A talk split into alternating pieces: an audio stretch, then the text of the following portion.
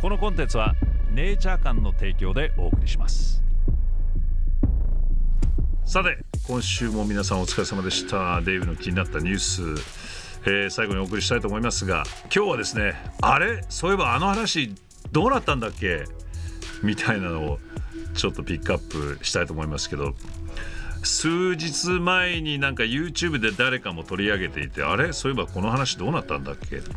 ？2014年ですからもう8年前になるんですけど一度マスメディアでこう話題になったのが NASA の火星探査機が撮った写真がとても奇妙でこれキノコとか菌を撮影したのではないかみたいな生き物が火星に存在するのではないかみたいなのでアメリカのアストロバイオロジストの教授ドクター・ローン・ジョセフさんがまあそれを見てそのいくつかの写真を見てですねこれは明らかにもう要はキノコみたいな菌類ではないかということでなんかこうえーで当時確か NASA はいやそんなことはないみたいな話をしていたんですが要はその金の成長ぶりと同じようななんか動きをその何枚かの写真がしていたということでジョセフさんは指摘してですね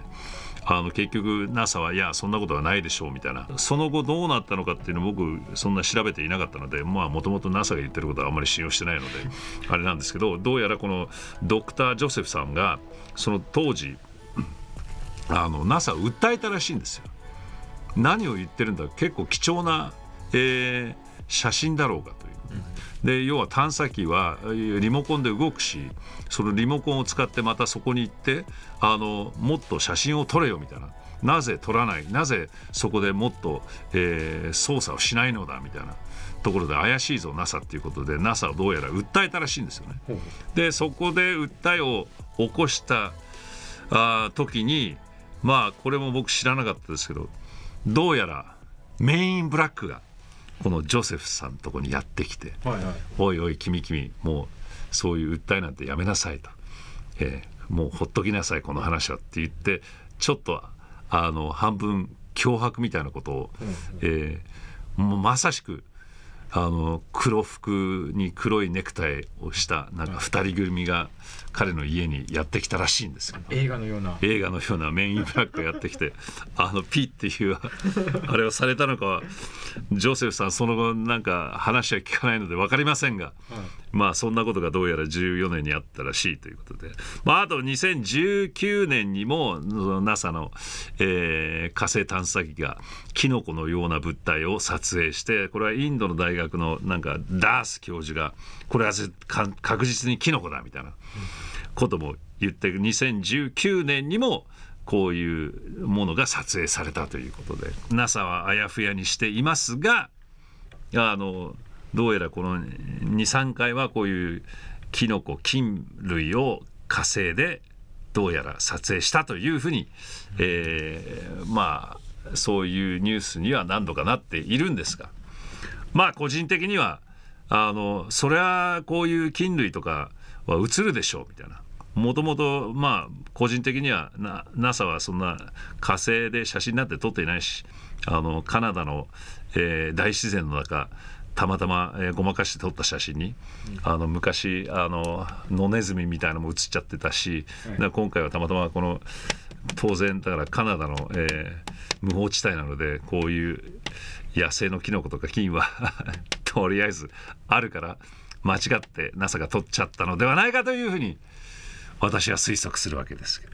そこでメインブラックも出てきて余計なこと言うなみたいなそんな訴えなんて起こすなみたいなことを、えーこういう科学者に、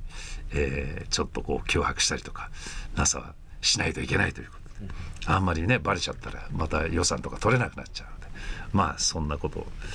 えーそういえばあったなみたいな。でもう最近何も聞かないでしょ火星のうん。の菌類とかさキノコなんて。そんなことが本当にあったとしたらもう驚きのニュースになってしまうのでまあまんまと、えーなかったことに NASA はしてしまったと。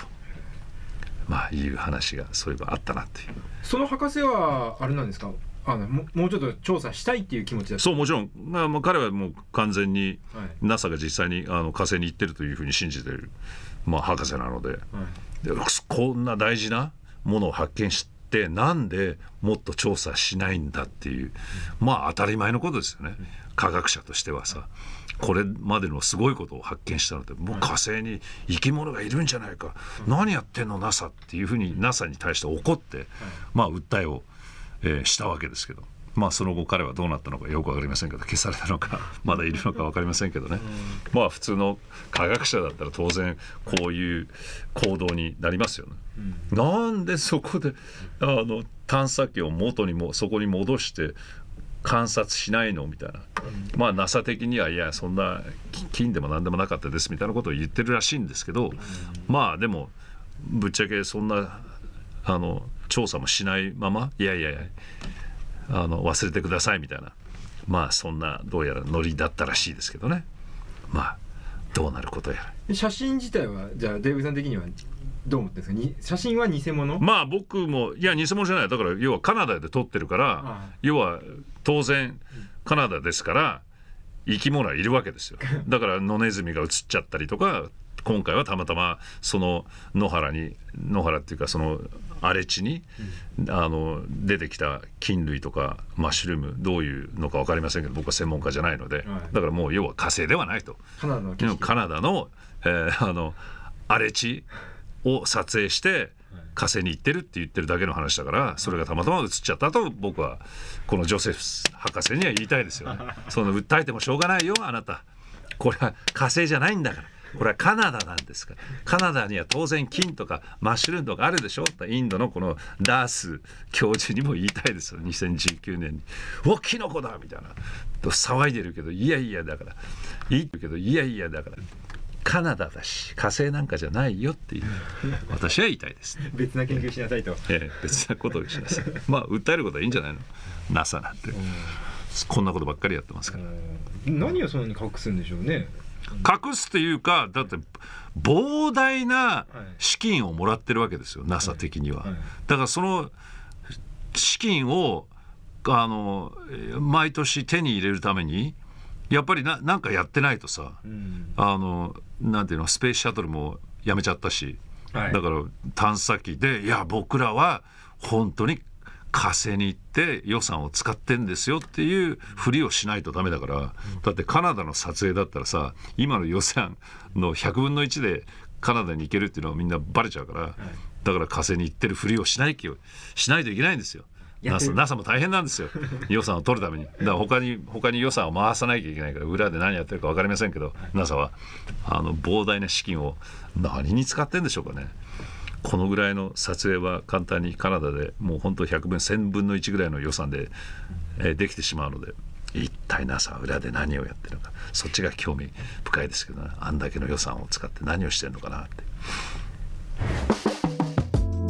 本日紹介するネイチャー館の商品は CBN オイル。ヘンプに含まれるカンナビノイド THC の酸化分解によって生成される CBN オイル。ネイチャー館の 10%CBN オイルは高品質のカンナビノール CBN と純粋なオーガニック MCT キャリアオイルを組み合わせたオイルです。専門家による抽出とろ過が行われ検出されないレベルの THC0.01% が保証されています。体内のエンドカンナビノイドシステムと相互作用し心理的機能へ働きかけることで効果が認められ睡眠補助として世界中で使用されています。毎日のニーズを満たす一品としてぜひお試しください。そして CBG オイル。CBD に比べて認知度は低いものの欧米を中心に人気が高まっている CBG カンナビゲロール。CBD に変化する前のカンナビノイドのため収穫し抽出することは非常に難しく貴重な成分として知られておりしばしばカンナビノイドの母と称されることも。体内のエンドカンナビノイドシステムへ強力に働きかけてくれる点が最大の魅力です。初めての方でも試しやすい商品となっております。さて現在このチャンネルをご覧の皆様にネイチャー館の商品が15%オフとなるお得なクーポンを公開中です。購入の際に所定の入力フォームにデイブ15と入力してください。セール商品にも併用可能です。心身のリラックスやストレス緩和不眠の緩和などの効果を期待できるということで世界中で注目を浴びる中厚生労働省の認可を受けた CBD 商品を試せるお得なチャンス詳細については下の概要欄をチェックしてください。トム S さん、えーパッカーズのロジャースは知らないけどもジャージのじゃあジャージに C のマークが入っているのはキャプテンなんですか？そうです。で、えーデイブさんはパッカーズのファンなんですねと、はい私は80年代のカウボーイズが好きなんですがアメリカではカウボーイズのファンだなんて言うとたた叩かれないまでもちょっと笑われてしまうそうです。それだけ NFL はまあそんなことないですよ。場場所によるけどテキサスに住んでたらみんなダラスカーボーイズのファンですからね。基本的に多いですよ。その年まあ対抗80年代はアメリカのチームっていうふうに言われていたほどまあ強かったというか。まあ僕が住んでいた70年代もダラスカーボーイズ強かったから70年代80年代は非常に強いチームだったんですよね。うーん。まあバカにされることはないでしょうね。まあ場所によって。だからアメリカの場合っていうのはその地域地域で応援するので当然まあ僕が住んでたウィスコンシン州っていうのはもうダラスカーボーイズなんて大嫌いだし。まあ隣のイリノイ州行けばシカゴ・ベアーズが大好きだし、テキサスなんてもうもちろんダラスカーボーイズのファンばっかりだしみたいな、その地域地域でファンが全然違いますからね、その都市対抗の意識がやっぱ強いんでしょうね。強いですね、うん。ええ。まあだから日本でいう日本はそれを真似て、あのサッカーの場合にはだから浦和だの鹿島だの、ええいろいろな地域ではい。チームを作ってさ、い。あのその地域でのファンをあの集めてそれで見事成功したわけじゃないですか、うんうん。まあ野球の場合にはそそれがなかったから、はい。ね、日本どこに行っても巨人ファンしかいないみたいな ところを変えていこうということで、まあ、サッカーの場合はそれに、まあ、一応成功したっていうか、まあちょっとずつ、日本の野球も変わってきてパ・リーグも人気が出るようになったけど僕がちっちゃい頃なんか野球見てたらもうパ・リーグなんて誰も見に行ってなかったですからね。パ・リーグなんてもう存在しないぐらいな不人気な、はい。えーチームたちばっかりだったので。ですね。まあ日本もだだからだいぶ変わりましたよねのこたつはなさん。えーデイブさんのおっしゃる通りだと思います。自分の体を自分で守る。そして作ることができればよくわからない医療や薬に頼ら頼らないでいられるんでしょうけどねっていう。えー、まあ。まあだから今だから世界中でマスメディアではあのどうやら僕も最近もうニュースとか何も見てないから分かりませんけどまあ結構世界ではあの結構デモが起きたりとかしてるみたいですけどね。だから強制的にどうのこうのみたいな話、まあ周りの友達とかにも聞くと政府関連の仕事をしてるからもうしょうがなく僕はどうのこうのだみたいなやつもいましたけどね。はい。というわけで。ではではまた来週。このポッドキャストは YouTube デイブフロムチャンネルと連動しています。デイブの気になったニュースの他にも都市伝説やスピリチュアル時にはデンジャラスな話題など様々なトピックを扱っております。そちらもぜひフォローしてくださいね。それではまたね